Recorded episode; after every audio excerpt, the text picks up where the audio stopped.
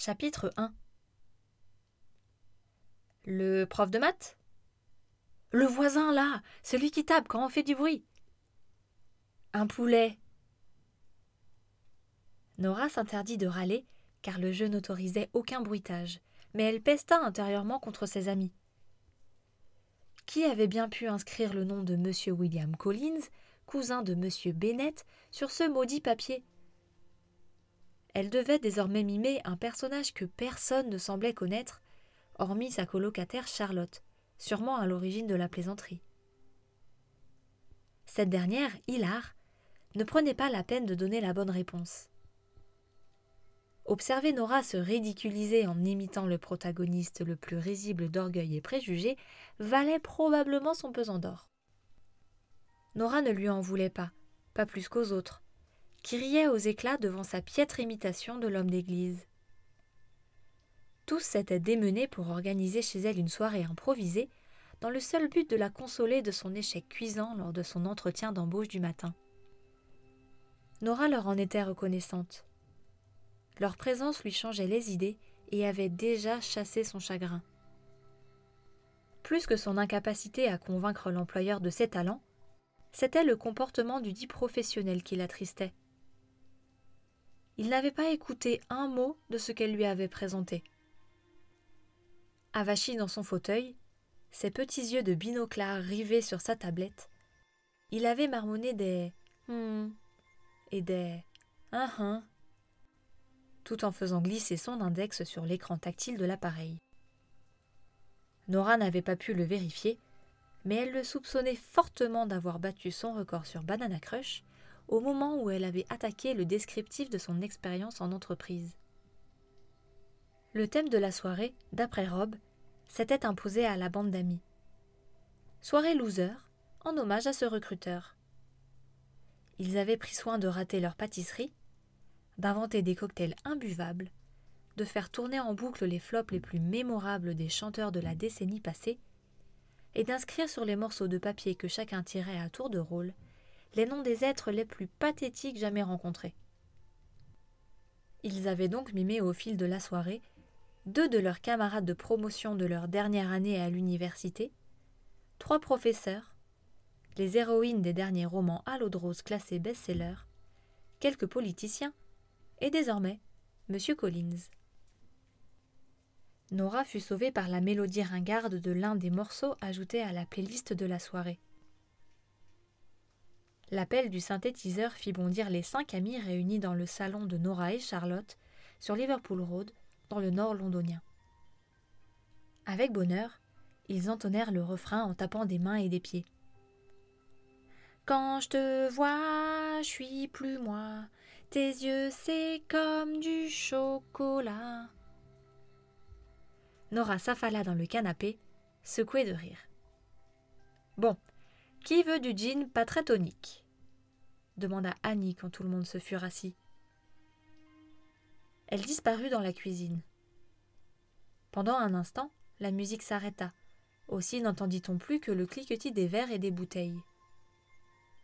Annie avait inventé une recette spéciale pour l'occasion. Un gin tonic si dilué que chaque gorgée ressemblait à du. Du quoi exactement? Du rien. Un gin tonic de loser conformément au thème de la soirée.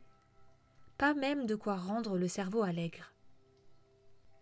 C'était sûrement mieux ainsi. Nora se présenterait à un autre entretien le lendemain en fin d'après-midi. Une gueule de bois ne jouerait pas en sa faveur. Qui descend fumer avec moi? s'exclama Charlotte. La colocataire de Nora sortait toujours dans la rue quand elle avait envie d'une cigarette. Tu ne peux pas fumer ici? s'exclama Jeff. Il fait un temps de chien. Ah, je n'en fume pas mes convives, moi, monsieur, rétorqua Charlotte. Elle adressa à Jeff l'un de ces clins d'œil dont elle avait le secret. Charlotte faisait fondre qui elle souhaitait avec ce clin d'œil. Et ses longs cheveux, toujours lisses, et ses grands cils blonds.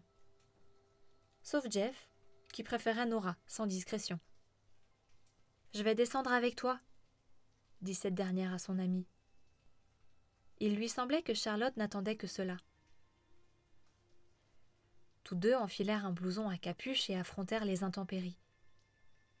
Le mois d'octobre s'avérait particulièrement pluvieux.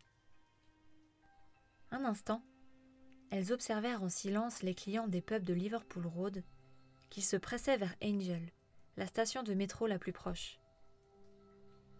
L'un d'eux se débattait avec son parapluie à moitié retourné par le vent. Charlotte ricana doucement. La fumée de sa cigarette s'échappa de ses lèvres de façon irrégulière. Nora s'écarta du nuage. Bon, finalement, tu vas y aller à l'entretien de demain? interrogea Charlotte. Sa voix contint le même scepticisme que le jour où Nora lui avait montré l'annonce sur le web. Qu'est-ce que j'ai à perdre? Répondit Nora. Hmm, juste une demi-journée de ta vie Nora soupira. Elles en avaient déjà discuté plusieurs fois. Je sais ce que tu penses, dit-elle. Mais cela ne coûte vraiment rien d'essayer. Charlotte leva les yeux au ciel. Tu vas passer un entretien d'embauche dans une boîte qui n'a pas voulu indiquer son nom, auprès d'une personne qui s'appelle Arané, en plein milieu de Whitechapel Road. Et cela ne te pose pas de problème Aucun. Ça sent le canular à plein nez. Le quartier de Jack l'éventreur, une haranée, une société anonyme. L'entreprise anonyme, cela ne dérangeait pas Nora. De nombreux prestataires faisaient mention de leurs clients dans les annonces, sans jamais fournir leur nom aux candidats. Jack l'éventreur, cela ne l'inquiétait pas non plus. Si un serial killer avait choisi Whitechapel des siècles plus tôt pour pratiquer ses atrocités, de l'eau avait coulé sous les ponts. Charlotte le savait bien. Elle ne redoutait pas que sa colocataire se fasse éviscérer, mais trouvait que l'annonce contenait suffisamment de bizarreries pour inviter à la prudence. Notamment l'identité du contact, Arané. Nora avait tapé ce nom dans plusieurs moteurs de recherche. Elle y avait trouvé des dizaines de pseudos sur des forums pour fans de jeux en ligne ou amateurs de sciences occultes, mais aucune personne réelle ne portait un tel prénom. Si en arrivant devant leur locaux mystère tu sens l'embrouille, tu annules et tu rentres, d'accord? dit Charlotte. Nora hocha la tête. Tous deux remontèrent dans l'appartement du deuxième étage. Nora inspecta son apparence en arrivant dans l'entrée. Charlotte avait installé un miroir au niveau du porte-manteau pour les vérifications de dernière minute le matin et les remises en beauté d'après la pause cigarette à l'extérieur. Le vent avait à peine décoiffé son carré plongeant, orange comme de la braise. Nora devait souvent affronter le scepticisme de ceux qui lui demandaient s'il s'agissait d'une coloration. Cela l'agaçait. Était-il si difficile de croire son roux naturel les gens ne remettaient pas en question le bleu de ses yeux. Pourquoi le roux surprenait-il tant? Nora farfouilla dans ses poches, en sortit un rouge à lèvres taupe et s'accorda une minute de remaquillage. Elle regretta de ne pas avoir emporté son fond de teint et fard à joues. Sa pâleur refaisait surface, et son fard à paupières brun et or avait déposé un peu de poudre sous ses yeux, accentuant ses cernes. Que diraient les lecteurs de son blog? Elle, reine du maquillage, relookée en panda? Elle le tolérait pour cette fois, en raison du thème de la soirée, mais se promit de ne plus utiliser cette poudre de mauvaise qualité. Les deux colocataires bougonnèrent en songeant au rangement qui les attendrait le lendemain matin. Des sacs, des emballages de nourriture et des morceaux de biscuits apéritifs jonchaient la moquette rayée. Rose et vert, l'exemple même du mauvais goût de la propriétaire. Cette dernière avait jugé bon d'expérimenter le mélange des couleurs dans le trois pièces qu'elle louait depuis vingt ans. Ainsi, son choix s'était porté sur un papier peint abricot et beige pour le salon, violet dans la cuisine et bleu dans les chambres. Eh, au fait, c'était quoi ce que tu m'y mets, Nora? s'exclama Annie. Charlotte éclata de rire.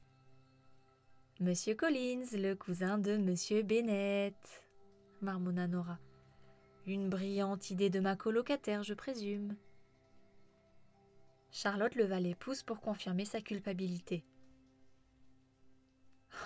Ça ressemblait vachement plus à un poulet, assura Jeff. Nora lui jeta un coussin à la figure.